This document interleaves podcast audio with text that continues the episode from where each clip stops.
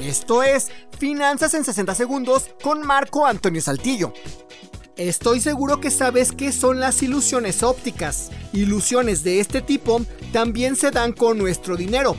Tan solo en México, con datos de la AMIS, los mexicanos gastamos en promedio 9.512 pesos anuales o alrededor de 476 dólares al año para poder atender cuestiones médicas. Para saber si esa cantidad es baja o alta, podemos compararla con el salario mínimo mexicano, que actualmente ronda los 5.160 pesos o 258 dólares. Si comparamos estos datos, podemos decir que al año los mexicanos gastamos casi dos meses de nuestro sueldo. Si tomamos en cuenta que podemos encontrar seguros de gastos médicos hasta por 6 mil pesos, quiere decir que estamos regalando más de 3 mil pesos por no tener un seguro.